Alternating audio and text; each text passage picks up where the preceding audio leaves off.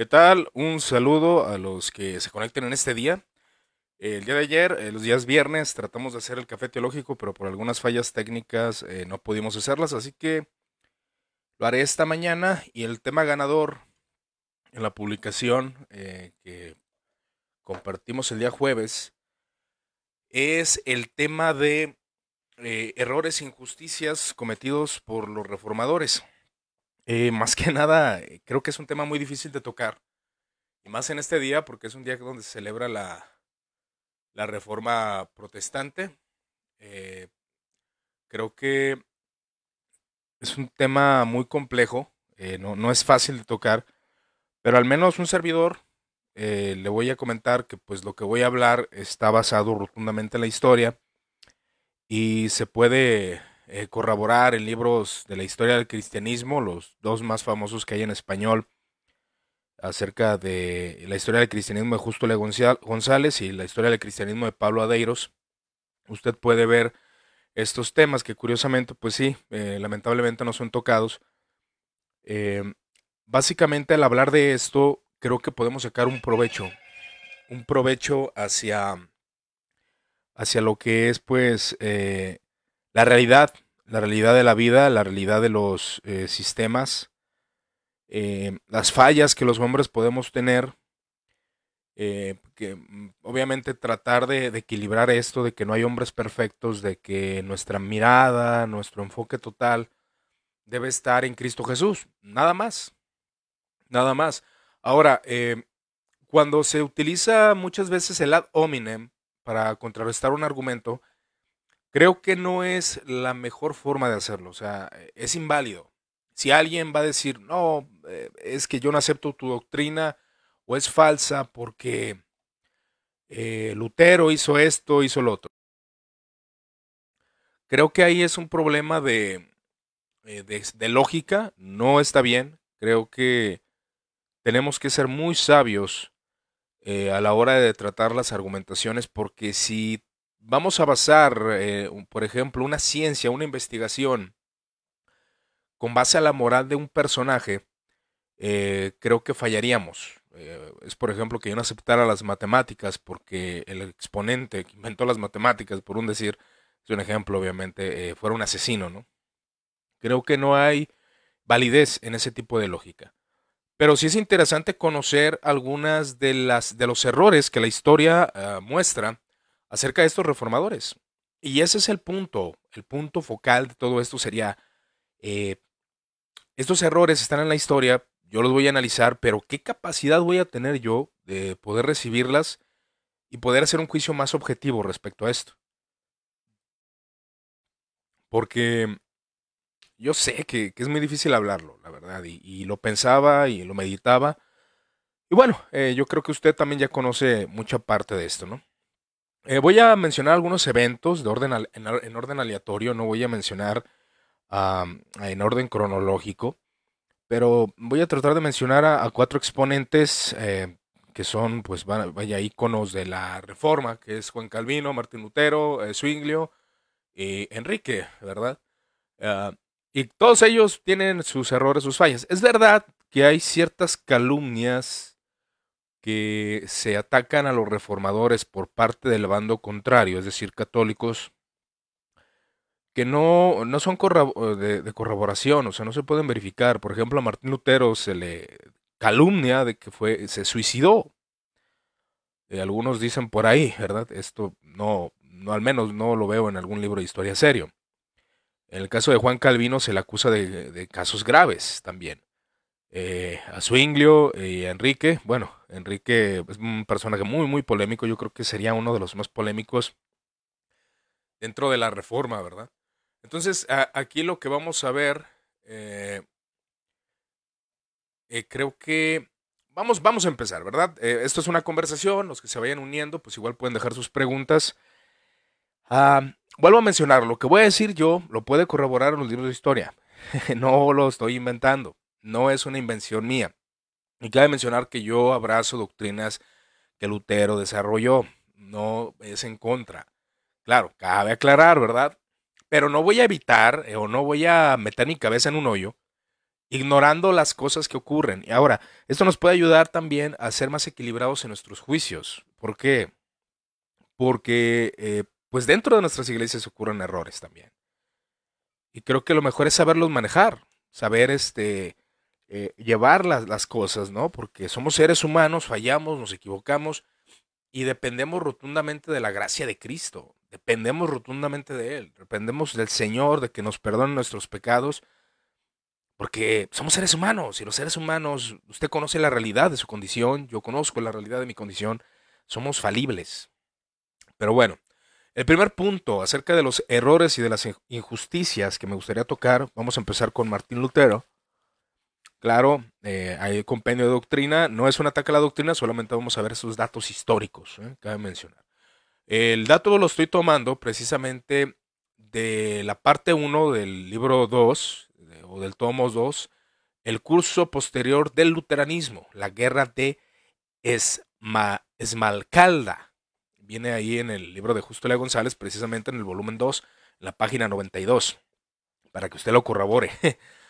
Eh, referente a este punto, el primer golpe hacia el luteranismo, hacia los eventos que empezaron a ocurrir para empezar a atacar este movimiento. Espero que me acompañe con un café, igual le digo es una conversación, usted puede poner sus comentarios y van a ser leídos. Aquí estamos disfrutando un buen café también. Ok. la bigamia de Felipe de S o de Gese el jefe de la Liga de Esmalcalda era un hombre digno y dedicado a la causa protestante. Pero tenía, sin embargo, cargas de conciencia porque era un hombre, eh, le era imposible llevar una vida marital con su esposa de varios años y tampoco podía ser continente. No se trataba de un libertino, sino de un hombre atormentado por sus apetitos sexuales. Y por el remordimiento y que eh, su satisfacción ilícita le causaba, Felipe le pidió consejo a los principales jefes de la Reforma, a Lutero, a Melanchthon y a Bucero. Concordaron en que las escrituras no prohibían la poligamia y que Felipe podía tomar una segunda esposa sin abandonar la primera, siempre que no lo publicara, pues la ley civil sí lo prohibía. Ah, prohibía precisamente la poligamia. Felipe siguió su consejo y cuando se escandalizó, estalló. Tanto él como los teólogos a quienes consultaron se vieron en una situación tan difícil. En el caso de la política, el anuncio de la bigamia de Landgrave hizo que varios miembros de la Liga de Esmalcalda pusieran en duda el derecho que tenías a ser su dirigente, y por tanto la alianza protestante quedó carente y una cabeza efectiva, porque Felipe era quien apoyaba la causa protestante después de la reforma. Ahora, ¿cuál es el problema aquí? ¿Cuál es el error o injusticia que pudieron haber cometido los reformadores? bueno, podemos meternos a un análisis político referente a esto, porque Melanchthon, Martín Bucero y el señor Lutero llegaron a una conclusión tal cual. Y la conclusión fue precisamente la aceptación de la poligamia, para que Felipe tuviera dos mujeres. Ah, vaya, eso es algo bastante polémico. Claro que el movimiento luterano, eh, la reforma estaba en proceso, pero es algo que se ignora en demasía, que realmente fue un movimiento político también, teológico y político, claro está. Ah, y referente a esto, pues buscaban el apoyo. Y con tal de tener el apoyo de Felipe, pues bueno, se acepta esta concordancia de que, bueno, ellos ven en la escritura que David tenía varias mujeres, que Salomón tenía varias mujeres, que Dios no condena en ningún momento a David por tener tantas mujeres. Entonces, se acepta este, este asunto, ¿no? Se acepta, pues ahora sí que, que la poligamia por parte de este exponente. Esto es un tema bien polémico y difícil de tratar. Ahora, mm, en este punto yo creo que vemos una situación apremiante por parte de los reformadores, donde pues estaban precisamente ganando terreno, eh, precisamente es el, capítulo de la expansión protestante. Hubo un segundo golpe de manera negativa del duque de Mauricio de Sajonia al unirse a la Liga de Esmalcalda, al mismo tiempo que se declaraba protestante insistía en llevar su propia política, y cuando el emperador declaró que su guerra no era contra el protestantismo, sino contra la rebelión de los príncipes luteranos, Mauricio estuvo dispuesto a tomar partido del emperador, a cambio de ciertas concesiones que éste le había prometido. El tercer golpe fue la muerte de Lutero, que tuvo lugar en 1546. A pesar del prestigio que había perdido, y aquí va, a mencionar dos puntos, a causa de la guerra de los campesinos. Ese sería el segundo punto muy polémico por parte eh, del reformador alemán Martín Lutero. ¿Qué ocurre con los campesinos? ¿Quiénes son los campesinos?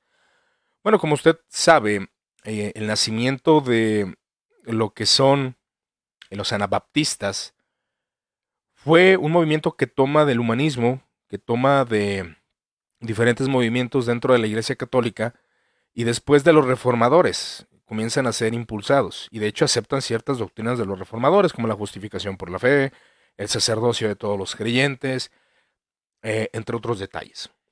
Rechazan obviamente lo que se conoce como el, bautismo de, infantes, eso se le conoce como anabaptistas. Ah, un señor llamado Tomás Munzer si no mal estoy diciendo el nombre, pero su apellido es Munzer, él eh, lleva de manera radical la reforma y empieza a incitar a lo que son los campesinos. Los campesinos. Y estos querían una igualdad, una igualdad sobre eh, sus derechos, eh, querían libertad, entre otros detalles.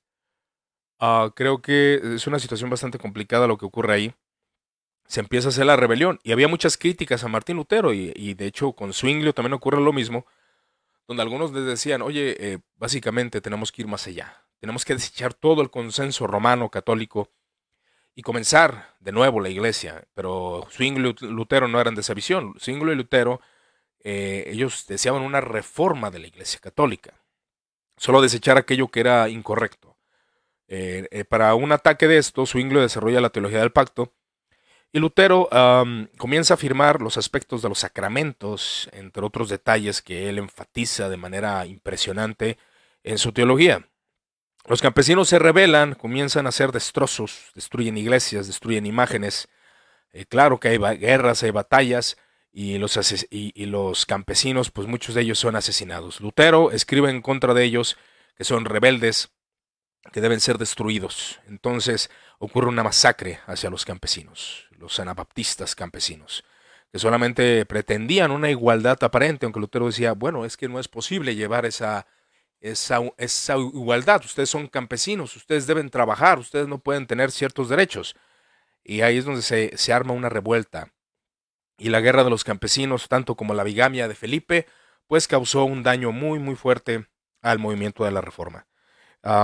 creo que ahí nosotros, pues bueno, ¿qué, ¿qué, podemos hacer ante esto? ¿no? Y sobre todo hablar del tema de Lutero eh, acerca de los judíos. Los judíos, el ataque que empieza a hacer sobre esto. También otro libro que pues pudiera mencionar es el de Diófanes Seguido acerca de Martín Lutero, una mirada desde la historia, un paseo por sus escritos. En la página 109 a la 115 hasta la 121, eh, pues se trata también el tema de los judíos.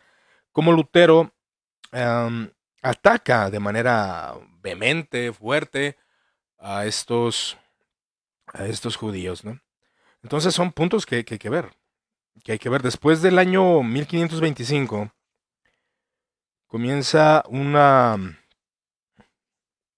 una batalla, ¿no? Y sobre todo porque los anabaptistas fueron perseguidos por Lutero y fueron perseguidos por Zwinglio. Y bueno, creo que ahí nosotros, pues hay que verlo, hay que analizarlo, ¿no? ¿Qué pasó? ¿Por qué tanta persecución? De hecho, la reforma, y es lo que estaba leyendo precisamente en el libro de la historia, cuando se empieza a, ver a las iglesias como otras denominaciones, como otra manera de cristianismo, no fue en esta edad, no fue en este tiempo.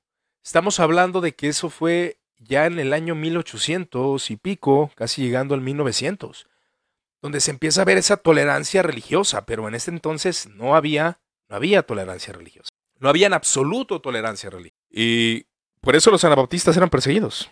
Porque hay, hay muchas causas, ¿no? Eh, la causa económica, estos ya no estaban dando dinero a la iglesia alemana, eh, el rechazo de dogmas importantísimos como el bautismo de infantes, eh, como la institución eclesiástica, entre otros detalles, porque ellos rechazaban los templos, rechazaban las vestimentas, rechazaban aún los mismos sacramentos, ya no los veían tan reverente como lo veía el luteranismo, o aún la iglesia de, reformada de, de Zwinglio, ¿no?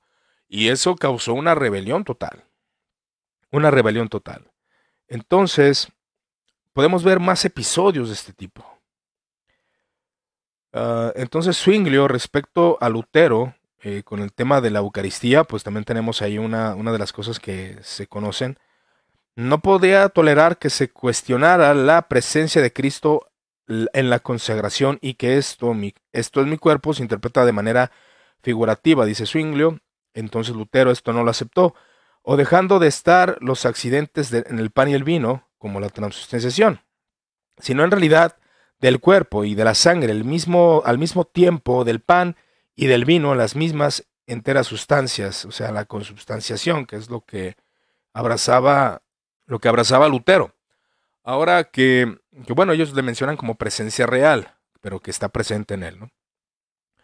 Fue inicialmente la confrontación entre ambos, a la sazón formidables dialécticos irreconciliables, incluso en el, en el centro, en el encuentro personal del coloquio de Marburgo en el año 1529 contra Zwinglio, vituperando cruelmente, vituperado Zwinglio cruelmente por Lutero al tener noticia de su muerte, publicando las palabras. Las palabras de Cristo, esto es mi cuerpo, permanecen firmes contra los Iluminados, 1527. La más oficial confesión de la Cena de Cristo, 1528. Y al final de su vida, breve confesión del Santo Sacramento. Ah, vaya, Lutero ataca, tener, eh, vitupera a Zwinglio al tener noticias que él muere y lo vitupera. Zwinglio muere en una batalla. Ahora, Zwinglio era un guerrero. Zwinglio era un soldado. Zwinglio era impresionantemente bueno para la pelea. Y eso es algo que, muchos se olvidan, pero esto está en la historia. Sin embargo, y a pesar de las escaramuzas tan serias a veces con los que, como él había roto con Roma, mantuvo como rasgo esencial de su quehacer y como elemento característico de su mentalidad la enemistad asertiva contra el papado, y de forma no tan esperada, ni desde tiempo tan temprano, su hostilidad declarada contra los judíos, contra los judíos por parte de Martín Lutero. Respecto a los judíos, Lutero evolucionó de una forma ciertamente llamativa. Al principio los trató como con gran comprensión, con ingenua esperanza de convertirlos al cristianismo, de tal manera como lo manifiesta en 1523 en su escrito titulado, Jesucristo nació judío. Y dice eh, lo siguiente. Cuando queremos presumir de cristianos, tenemos que acordarnos de que somos gentiles y de que ellos, los judíos, pertenecen al mismo linaje de Cristo. Somos como extranjeros colaterales y ellos son familia de sangre, hermanos de nuestro Señor. Por eso, si se quiere presumir de ascendencia y de sangre, los judíos están realmente más cerca de Cristo que nosotros. Y por lo último, si deseamos ayudarles de verdad, nuestro trato con ellos tiene que atenderse no a las leyes del papado, sino a las de la caridad cristiana. Debemos acogerlos de corazón, permitirles que traten y trabajen juntamente con nosotros para que de esta suerte puedan tener ocasión de nuestra doctrina y ver nuestra forma de vida. No importa que algunos sean duros de cabeza, porque es definitivamente, porque en definitiva tampoco nosotros somos cristianos ideales. Eso es muy interesante, esa frase de Martín Lutero. No somos cristianos ideales. Incluso eh, él se asesoró, sobre todo muchos detalles, pero donde claramente expone su pensamiento adverso hacia los judíos está en los escritos de 1543. Así, en De los judíos y sus mentiras, expresa con dureza, también con grosería. el curso, el recurso a la sociedad, a las, a, a las heces, aunque sean del diablo, a los cerdos, a la comparación de sinagogas con novias manchadas con rameras, no son imágenes ni expresiones aisladas. Lo más despiadado es la serie de medidas que propone contra los judíos, quemar sus sinagogas y escuelas, arrasar sus casas y constreñirlos a vivir como gitanos en pasajes y graneros, que se les quiten sus libros talmúdicos y oracionales, que no se enseñen sino que no enseñan sino idolatría, se prohíba a los rabinos enseñar, que solo se prive de las seguridades para su tráfico, que se veten a sus usuras, sus préstamos, y se requisen sus joyas y dineros, que se obliguen a sus jóvenes al trabajo manual y a ganarse el pan con sudor de su frente, mencionado por Martín Lutero en su obra de 1543 acerca de los judíos y sus mentiras. Vaya, esto es bastante, bastante difícil de tratar, ¿no? Pero es una realidad. Lutero lo vio así. Ahora, ¿cuáles son las causas de que Lutero haya reaccionado así eh, sobre los campesinos, que haya reaccionado así sobre eh, eh, los judíos? Bueno, los judíos realmente tienen expresiones muy terribles acerca de Cristo Jesús en el Talmud, diciendo que Jesús era hijo de un soldado romano llamado Pantera y María. Esto trajo mucho celo por parte del alemán y sobre todo también porque era un problema de la economía, de que los judíos tuvieran más economía que un simple alemán. Y eso para Lutero también era de defecto. la cuestión de los campesinos pues era de que se propagaban otras divisiones eclesiásticas y es lo que menos se quería. No se quería divisiones eclesiásticas. Se quería llevar a, una unidad eclesiástica, pero los campesinos eran rebeldes. Y así Lutero también eh, ataca rotundamente a estos personajes. Entonces, la bigamia de Felipe y la cuestión de los campesinos, Lutero era el único personaje capaz de unir a los protestantes en una sola bandera. Lutero es el personaje más, más fuerte más grande en la reforma. Porque, mm, como ven, celebramos el 31 de octubre, el tiempo de la reforma protestante, los 500, creo que estamos 503 años. La reforma protestante se celebra con el estandarte de Lutero, no se celebra con la institución de la religión cristiana, no se celebra eh, con la reforma de Zwinglio, no. Empieza con Lutero. Lutero parece ser que fue el personaje más emblemático dentro de la reforma. Y eso es algo bien importante a considerar. Entonces Lutero muere después de la bigamia de Landgrave, dejó su partido protestante, acéfalo tanto la política como la eclesiásticamente. O sea, Felipe, a este señor que se le permitió la, la bigamia, Felipe de Gese, abandona la causa entonces Lutero muere. Eh, el más rudo golpe eh, lo aceptó el emperador, quien por fin encontraba eh, libre para ocuparse de los asuntos de Alemania y deseaba vengar todas las humillaciones que habían sido objeto de los príncipes protestantes. Aprovechando las divisiones entre los protestantes y con ayuda del duque Mauricio, Carlos V invadió el país y derrotó e hizo prisionero tanto Felipe de Gese como al elector Juan, Juan Federico de Sajonia, sucesor de Federico el Sabio. Y esto trajo mucha, mucha problemática. Eh, esto que estoy leyendo es cuando se trató de, imponer lo que es la reforma protestante en otros lugares. Entonces esta polémica de los campesinos, de las inmoralidades sexuales, eh, eh, referente a, a, este Federico de Gese, que se acepta su bigamia, a la cuestión de los judíos y a la cuestión de los campesinos, que fue pues lo que llevó a un descrédito de Lutero. Y esto no lo podemos anular, no lo podemos quitar. Es algo que está en la historia y comúnmente no se toca. Pero ahora, si usted es luterano, obviamente esto no, no debe infringirle su fe, claro que no. Y de hecho muchos luteranos lo manejan con sabiduría. Bueno, fueron fallas de Lutero. Fueron fallas de Lutero, ellos dicen. O algunos, algunos más celosos defienden la causa. Por ejemplo, el siguiente punto o, el siguiente personaje que podremos considerar de aquel que se le ataca de manera impresionante es al señor Juan Calvino.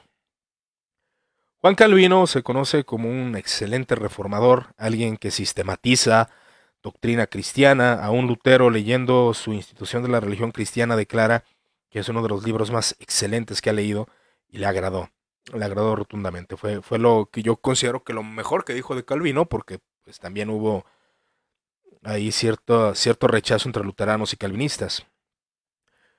Entonces, eh, creo que el tema más polémico es obviamente la muerte de Miguel Servet. Pero aquí nos encontramos con dos partidos, ¿verdad? Nos encontramos con dos partidos rotundo. Bueno, aquí voy a parar para leer algunos de los comentarios y ahorita continuamos con el caso de Juan Calvino. dice, hola, buenas tardes de, eh, desde Madrid, dice Gerardo Cruz. Dios te bendiga. ¿Cuál es el tema de hoy? Eh, las injusticias y los errores de los reformadores. Es como temprano, ya hicieron café, pues ya hicimos café, eh, ahora lo hicimos un poquito temprano. Eh, dice Abraham, interesante que justo en la conmemoración de los 503 años de la Reforma Protestante, este tema salga a colación. Bueno, fue porque el que, el que ganó, de hecho no, a mí no se me hubiera ocurrido tocarlo, la verdad.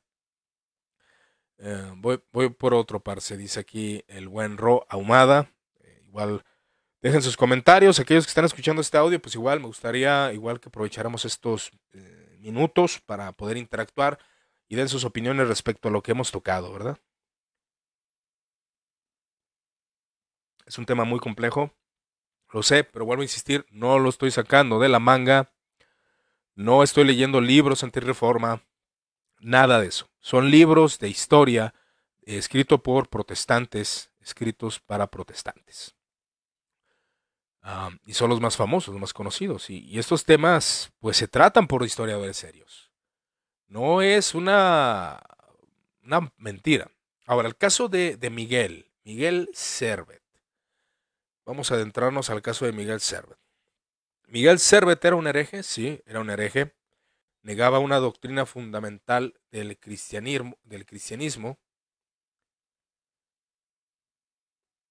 Y creo que pues queda declarado precisamente que este hombre era un herético, ¿no? Eh, tuvo descubrimientos médicos, tuvo descubrimientos médicos Miguel, Miguel Servet, fue un personaje erudito, también anabaptista, rechazando así lo que se conoce como el catolicismo, un reformador radical, por algunos, podría llamarse de esa forma. Miguel Servet, pues, muere eh, perseguido por eh, lo que es la Iglesia Católica, la Iglesia Católica Romana. Lo persiguen eh, Juan Calvino, Miguel, había un intercambio de cartas entre Miguel y Juan Calvino exhortando Miguel a Juan que pues dejara esa doctrina, esa doctrina católica romana y que se reformara más, que hubiera una reforma más radical. Juan Calvino obviamente rechazaba todo lo que Servet eh, decía, Miguel Serveto, el famoso proceso de Miguel Serveto. Este era un médico español, autor de varios libros de teología, que estaba convencido eh, que la unión de la iglesia con el Estado a partir de Constantino había construido una, gran apostasía. Y él es lo que quería rechazar. No, no, no tenemos nada que ver con el Estado. No tenemos nada que ver con el Estado. Ya es donde se, desde el concilio de Nicea, según él, comienza la iglesia a apostatar. En el concilio de Nicea se promulga aquella doctrina anticristiana, trinitaria, había ofendido a Dios, dice Cerveto. Cerveto acababa de escapar de las cárceles de la Inquisición Católica en Francia, donde se le seguía eh, por el proceso de herejía, y se vio obligado a pasar a Ginebra, donde fue reconocido cuando fue a escuchar a Calvino predicar en la Catedral de San Pedro. Fue arrestado y Calvino preparó una lista. ¿Quién preparó? Calvino preparó una lista de 38 acusaciones contra él puesto que Cerveto era un erudito y además había sido acusado de herejía por los católicos. El partido que se oponía a Calvino en Ginebra adoptó su causa, pero el gobierno de la ciudad les pidió consejo a los cantones protestantes de Suiza y todos se acordaron en que Serveto era hereje.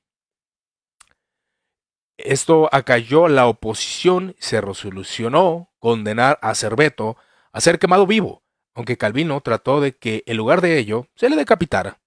Eso sí es cierto. Calvino buscó que no se le quemara, sino que se le decapitara. Para, por ser una pena menos cruel. Calvino tuvo que ver en este asunto. Calvino tuvo que ver en este, en este asunto. Eh, creo que. Creo que es definitivo que sí. Aquí dice Gerardo Cruz. Wow, somos frágiles, débiles. Cuán delgado es el límite de nuestro, nuestro para pasarnos de la raya a lo que no nos compete. Frágiles para emitir juicios. Dios tenga misericordia de nosotros y de nuestra relación con nuestros hermanos y no hermanos. Dios tenga misericordia, hermano. Dios tenga misericordia. Y yo no estoy, yo sigo leyendo estos teólogos. Yo conozco esto desde hace cinco, seis años. Y para mí sigue siendo un deleite leer la institución de la religión cristiana, leer libros de Lutero. Yo no estoy en contra de estos reformadores. Creo que su contexto fue muy diferente y también para entender esto, que realmente la herejía, aquellos que defienden a Juan Calvino, dicen que Juan Calvino no tuvo que ver en la muerte de Cerbero. Pero todos los historiadores concuerdan que tuvo algo que ver, tuvo algo que ver, independientemente si fue el que lo condenó o si, pues aquí, como nos dice el historiador Justo Le González, Eh, Calvino preparó una lista de 38 acusaciones contra él. Era un criminal según las leyes de ese tiempo, sí, porque era un hereje. Era un hereje.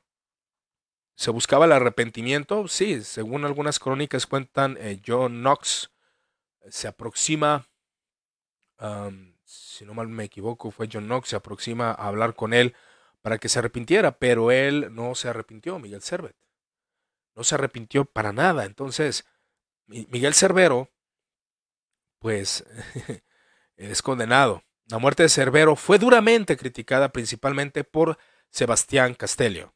Y ahí es donde se da una guerra entre Sebastián Castello y Juan Calvino, ¿verdad? Que hubo ahí algunos problemas de que Lutero no quería que Castello traduciera ciertos escritos de la Biblia. Entonces, quien, quien Calvino había hecho expulsar la ciudad por interpretar el Cantar de las Cantares como un poema de amor. No, Calvino decía, no, no es un poema de amor, es una relación entre la iglesia y Cristo.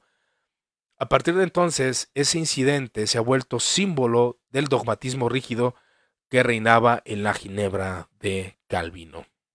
Y no cabe duda que hay mucho de verdad en esto.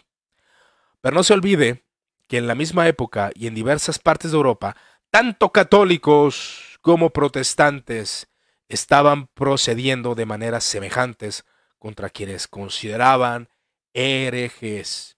El propio Seneto fue condenado a la hoguera por la Inquisición francesa, que no pudo llevar a cabo su sentencia por la fuga del reo. Entonces, en todo caso, después de la ejecución de Cerveto, la autoridad del Calvino en Ginebra no tuvo rival. Sobre todo, por tanto, los teólogos de todos los demás cantones suizos protestantes le habían prestado apoyo. El tiempo que sus opositores se habían visto en la difícil situación de defender a un hereje condenado tanto por católicos como por los demás protestantes de Suiza.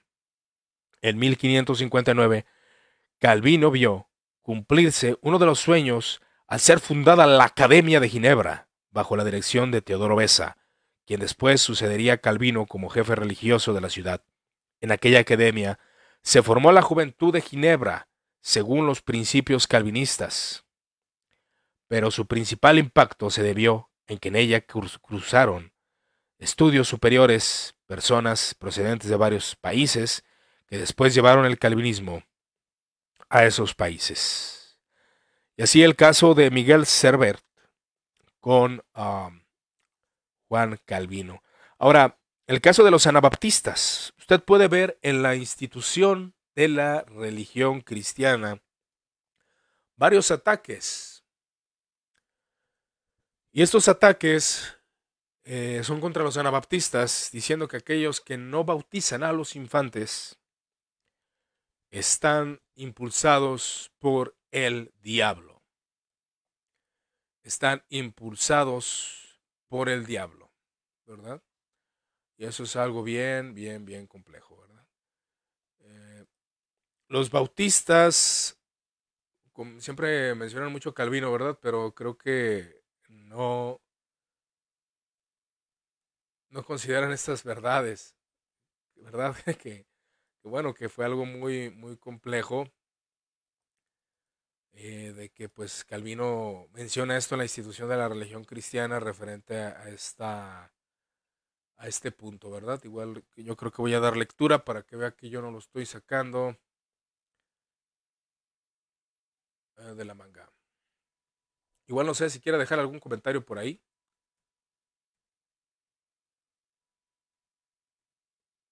Algún comentario sobre lo que estamos dialogando. Creo que es un tema, vuelvo a insistir, muy difícil, pero es bueno que usted esté enterado pues de todo esto. Y vuelvo a insistir, vuelvo a insistir, no es algo que yo estoy sacando de la manga y no es mi interés mucho menos, porque yo abrazo doctrinas de estos reformadores. Pero es algo que está ahí, que está en los libros, que está en los libros, así que, pues ahora sí que no, no podemos ocultar esto, ¿no? Podemos ocultar eh, estas verdades. Ahora, aquellos que defienden a Calvino, pues eh, hablan de que, bueno, hubo ciertas situaciones. Ahora, que, que eh, debemos de meternos al contexto de ellos, ¿eh? O sea, sí es cierto, sí es cierto. O sea, ¿por qué actuaron como actuaron? Pues bueno, estaban coaludidos con el Estado. Eh, la crimen. Sí, o sea, que hay cosas que que realmente pues afectaron a esas decisiones. O sea, no, no, no era una iglesia como nuestros tiempos, no era una iglesia que tomara decisiones eh, pues solamente de su congregación, sino que estaban tomando decisiones del pueblo, del país. Era, era totalmente, estos hombres eran totalmente políticos. Por eso es algo que también tenemos que entender. Eh, por eso creo que también dar juicios muy elevados eh, o muy bajos acerca de ellos, ¿verdad? Tampoco vamos a derribar a los reformadores, pero tampoco vamos a exaltarlos en demasía. Hay que ver la realidad de las cosas. Entonces Juan Calvino, dice el estimado Abraham, estuviera vivo, actualmente no vería con buenos ojos a la gran mayoría de la cristiandad actual, seríamos todos unos herejes. Sí, sí, sí, sí, es que les digo, o sea, esto de que, ah, tú eres de la denominación luterana, tú eres de la denominación presbiteriana. No, eso no, no existía. No existía. No existía, o sea, para ellos Sí había un consenso en la reforma, pero, pero vieron que no podían trabajar en conjunto.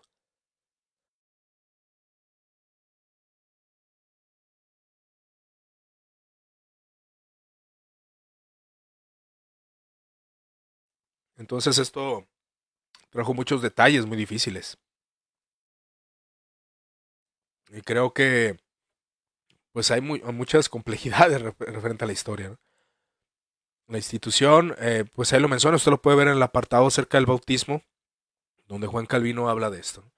El caso de Enrique, bueno, el caso de Enrique es muy conocido, pues él inició una reforma porque él quería casarse con otra mujer. Entonces a Enrique se le, se le acusa de adulterio, eh, una reforma pues bastante, al menos a mi manera de ver, muy, muy distante a lo que al menos Lutero o otros exponentes quisieron hacer. El caso de Swinglio, pues bueno, sabemos que fue un guerrero, que fue alguien eh, que pues también se dice que tuvo ah, relaciones antes del matrimonio, entre otros detalles.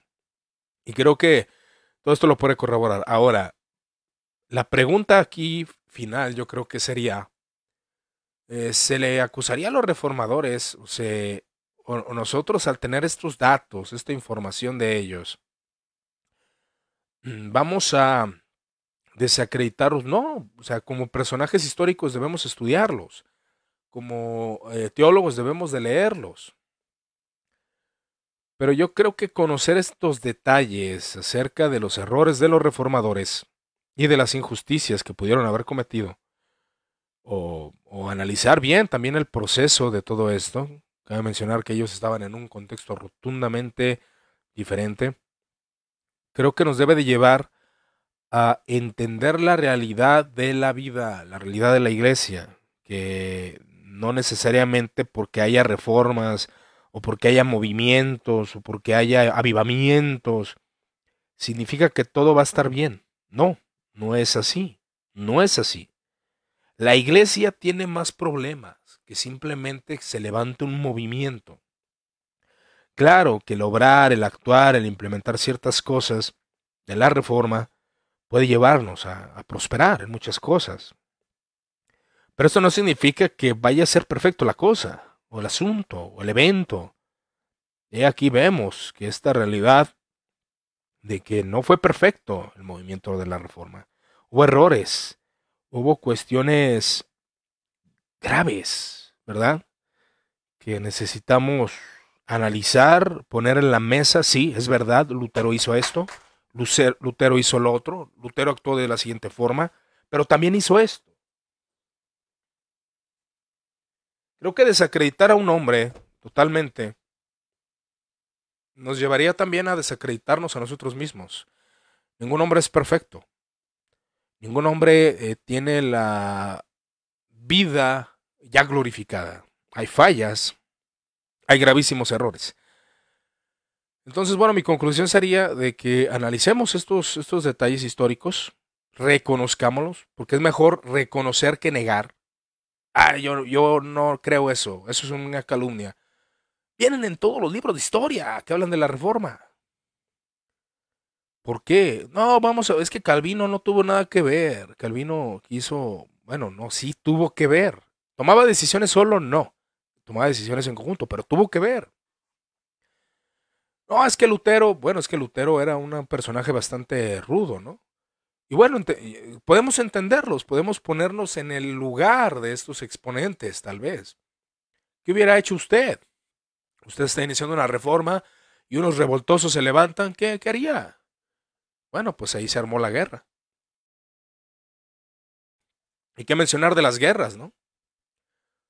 Las reformas. Enrique VIII al comenzar el siglo XVI, Escocia era aliada de Francia e Inglaterra de España, hasta tal punto de las tensiones políticas entre los grandes reinos del continente se reflejaban en sus dos congéneres inusuales. A fin de fortalecer su alianza con España, Enrique VII, quien reinaba en Inglaterra, concertó un matrimonio entre su hijo y presunto heredero, Arturo, y una de las hijas de los reyes católicos, Catalina de Aragón. El matrimonio se llevó a cabo con gran pompa cuando Catalina tenía 15 años, sellando así la amistad entre España e Inglaterra. Pero los cuatro meses Arturo murió y los reyes católicos propusieron una alianza entre la joven viuda y el hermano menor de Arturo, Enrique, quien era ahora el heredero al trono. Y ahí comienza una problemática, que es la reforma inglesa. Igual, ¿qué le parece si deja sus comentarios? Vamos a hacer ahí una pequeña pausa. Por favor, deje sus comentarios, sus opiniones, sus preguntas y pues vamos a tratar el tema, ¿verdad? Y vuelvo a insistir, no es para atacar absolutamente nada, pues son las realidades, son, es lo que viene en los libros de historia, hermanos. Así que bueno, eh, vamos a esperar. Si alguno quiere comentar, eh, dar una objeción o una recomendación, lo puede hacer en este momento.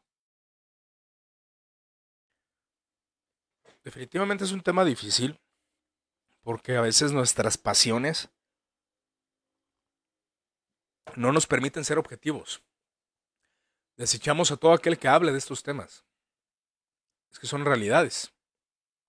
Pero bueno, continuamos con la vida de Enrique VIII. El rey de Inglaterra, ansioso de conservar tanto la amistad de España como el dote de la princesa, venció, a sus, eh, venció sus reparos.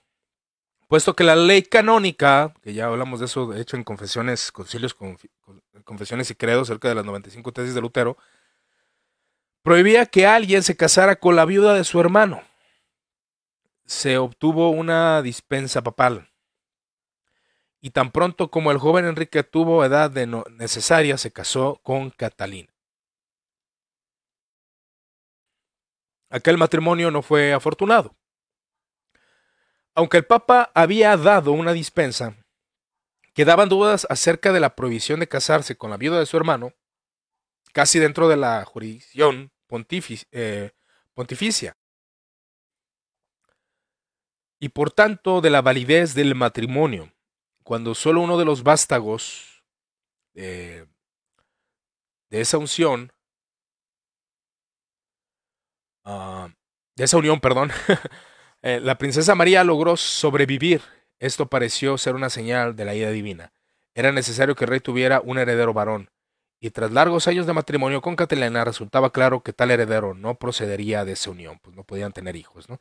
Entonces esta situación lo lleva ante la situación de esto se propusieron varias soluciones. Una de ellas eh, sugería, sugerida por el rey era declarar legítimo al hijo a, un hijo, a su hijo bastardo, a quien le había dado el título de duque de Richmond.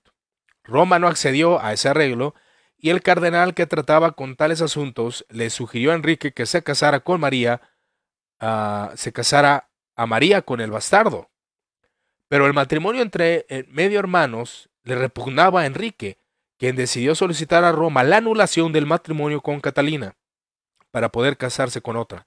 Según parece, al hacer su primera petición de anulación, el rey no estaba todavía enamorado de Ana Bolena, y por tanto, lo que movía eran razones de Estado, más bien del corazón. Y así es como inicia la separación con Roma, precisamente que hay una pregunta. Yupín de Valencia dice, ¿qué opinas? ¿Crees que la reforma estuvo bien o mal? Y segundo, veo varios amigos muy sabidos eh, en la palabra y en la historia de la iglesia se están convirtiendo al catolicismo. Y interesante pregunta. Muy bien, muy bien, te voy a responder por lo que yo creo.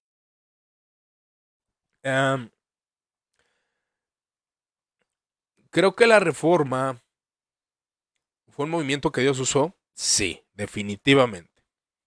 Definitivamente, hermanos. Creo que la reforma tuvo sus impactos positivos e impactos negativos, que es lo que muchas veces no se considera. Y obviamente es un tema muy complejo de hablar, más, más un servidor. No, creo estar capacitado para, para hablar todo, todos esos asuntos. Pero creo que fue positivo porque trajo aún en Roma reformas trajo eh, dentro de la iglesia cristiana muchas reformas eclesiásticas y, enfatizó muchos aspectos. Creo que estuvo bien, pero también creo que hicieron muchas cosas mal. Entonces, eh, como todo movimiento, hermanos, es como, por ejemplo, una empresa que tú levantas o algo que tú haces. Haces cosas bien, pero haces cosas mal. Es inevitable, el factor humano está ahí. Pero la gracia y la soberanía de Dios se manifiesta y su palabra, la predicación del verbo de Dios, de Cristo Jesús, se hace enfática y eso es lo que trae salvación a los hombres. ¿Verdad? Eso es lo que yo creo. Ahora, muchos se están haciendo, ah, se están convirtiendo al, catolicismo romano. Es verdad, yo también conozco varios.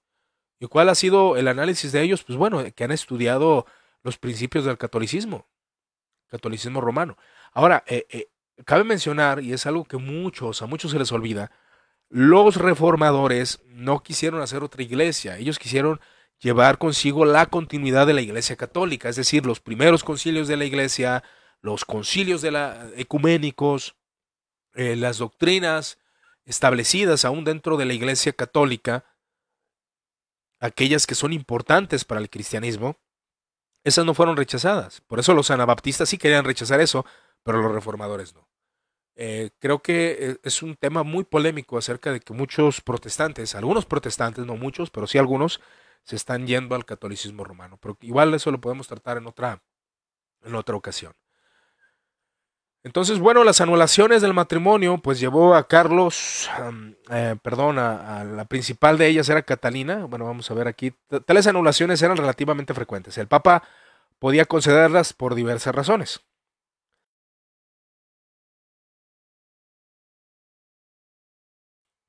O sea, había anulaciones eh, del papado para los matrimonios. Había muchas anulaciones. Entonces, en este caso no quiso acceder. En este caso lo que, argumentaba era que, a pesar de la dispensa papal, el matrimonio de Enrique con la viuda de su hermano no era lícito. Y por tanto, había sido siempre nulo. Pero había otros factores que nada tenían que ver con el derecho canónico. O sea, esta mujer, Catalina, pues era viuda de su hermano, era viuda de su hermano y, se, y la casaron. Entonces tenía que ver con el derecho canónico, que esto tiene mucho que ver con la reforma, ¿no? El derecho canónico es el debate que se arma entre Martín Lutero y Juan Eck acerca de las indulgencias, porque tiene que ver mucho el derecho canónico y las, los cánones penitenciales sobre esto. Entonces, pero había otros factores más que tenían que ver con el derecho canónico que pasaban mucho más en Roma, que pesaban. La principal de ellas era que Catalina era tía de Carlos V, o sea, había intereses políticos, ¿no? Por eso no anulaban el matrimonio. Que la sazón tenía al Papa prácticamente en su poder, a quien su tía había recurrido para que salvase de la deshonra. Clemente VII no podía declarar nulo el matrimonio y Enrique con Catalina sin airar el poder al poderoso Carlos V. Pero bueno, para no meternos más a detalles sobre esta historia, ya conocemos nosotros lo que ocurre, pues Enrique decide eh, separarse de la Iglesia Católica y pues contrae eh, nupcias, ¿no? Con otra mujer y así sucesivamente. Y así ocurrieron varios, varias cuestiones. Y bueno, eso, eso es lo que podemos argumentar acerca de, ciertos detalles. Ciertas, que bueno, que algunos pueden decir, bueno, es que era lícito, pues no le daba hijos, eh, pues lo casaron a fuerza, entre otros detalles. Pero bueno, e, es algo menos conocido. ¿no? Entonces la, la, actitud de Enrique VIII hacia sus cuestionamientos religiosos era esencialmente conservadora. Él mismo parece haber estado convencido de buena parte de las doctrinas tradicionales pero no cabe duda que sus motivos últimos eran principalmente políticos. Luego, durante todo su reinado, las leyes sobre materia religiosa vacilaron según la necesidad del momento. O sea, Enrique realmente se separa por cuestiones políticas. Y así nace la iglesia anglicana. Pero bueno, estos son algunos aspectos que podemos considerar. ¿Qué piensa usted? Vamos a aprovechar estos últimos minutos para para que usted dé su opinión respecto a esto. ¿Qué le parece? Igual si quiere dejar ahí una pregunta, algún comentario, lo puede hacer sin problemas. Bueno, después de esto, ¿qué nos queda? ¿Rechazar la reforma? No, no, no, no, para nada, para nada. Ese no es el, el punto focal, ¿verdad? De esta, de esta realidad. Más bien analizar estos eventos pues llegar a nuestras conclusiones. Hermanos, somos otra generación. Somos otra generación de cristianos. Debemos hacer algo, ¿verdad? Y, no negar los errores, porque negar los errores nos llevaría a repetirlos de nuevo, ¿verdad? Pero bueno, esto viene siendo el café teológico. Ayer eh, no pudimos hacerlo por algunos problemas ahí con la señal. Pero bueno, eh, cualquier duda y comentario, pues yo considero que termino aquí Ahora, lo que dije usted lo puede corroborar, lo puede verificar. ¿En dónde? Los libros de historia, hermanos, definitivamente. Doctrinalmente, ¿cómo te consideras? Doctrinalmente, abrazo muchos puntos de la reforma. soy, soy un cristiano bautista que abraza aspectos del calvinismo, ¿verdad? Entonces, si yo hago esta crítica es porque es una verdad que está en los libros. No porque desacredite mi doctrina. No que esté tumbando aquello que yo mismo creo. No, no es así. Pero ¿qué hacer con la verdad? La verdad de los hechos históricos. Ahora, ¿son calumnias? ¿Son mentiras? Bueno, la mayoría de los libros de historia y los más objetivos hablan de esto. Entonces, no veo ningún problema en realmente tocar estos temas. Pero ¿por qué no lo hace la gente? No lo sé. Eso, eso queda en la conciencia de cada uno. Pero bueno, mis hermanos, yo les agradezco su amable atención. Dios los bendiga. Y pues celebremos aquellos que consideramos la reforma como un evento que trajo la supremacía de la palabra, pues celebrémosla. Y eh, pues recordemos que también fueron hombres y fallaron. Gracias por su atención.